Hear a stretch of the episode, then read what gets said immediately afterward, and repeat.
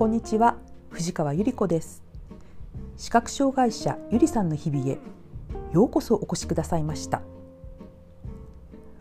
今日はタイトルに冒険の書とあります。この冒険の書とタイトルにある時は私の視覚障害者のための自立訓練についてのお話と思っていただければ幸いです。今日はそのイントロダクションについてお話ししたいと思います。2018年の秋。まだコロナの前の時代ですね。その秋に私は日本展示図書館というところに夫に連れて行ってもらいました。事前にちょっと電話をしましたのでどうぞお気軽にお立ち寄りください。売店もあります。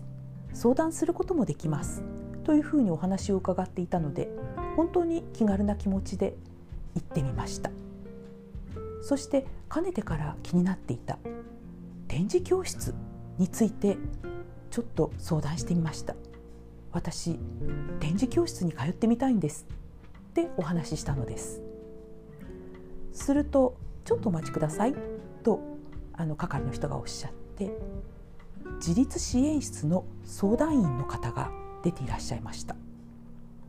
そして簡単に私の今の状況視覚,、えー、視覚障害者になってからの年数とか白状を使って歩いているかとか障害者手帳の等級とかを簡単にお聞きになってそしておっしゃいました。藤川さん普通の展示教室ではなく藤川さんの場合展示訓練が受けられます。市区町市区町村の、えー、補助のもとにうん大体1年間視覚障害者のための自立訓練というものが受けられてその中に展示訓練白状を使って正しく歩く歩行訓練それからスマホや iPad パソコンなどを見えなくても使える ICT 訓練というのが受けられるんですがいかがでしょうか？というふうにおっしゃってくださったのです。私は訓練という言葉を聞いてもう本当にもう私の主婦と訓練っていうのが全くつながらなかったんですね。訓練って言ったらお仕事でお困りになってる方が訓練を通して、えー、お仕事にがもっとできるようになるように努力なさるとかあるいは大学に行かれるために目が見えなくなりつつあっても大学に行かれるための学生さんのためとかもっとね就職のためとかもっとそういう大きなことのために大きくお困りになってる方のための訓練だと思ったんですね。ですから私はいや訓練はいいですと言って帰ろうとしました。するとその相談員の方はここにあの自立訓練についてのパンフレットがあるのでどうぞご主人に読んでもらってください。そして自立支援室には相談員もおりますのでどうぞ相談してくださいというふうにおっしゃってくださいました。私は家に帰ってからよくよく考えて何かこうご縁がつながったのに自分から切ることはないなと思って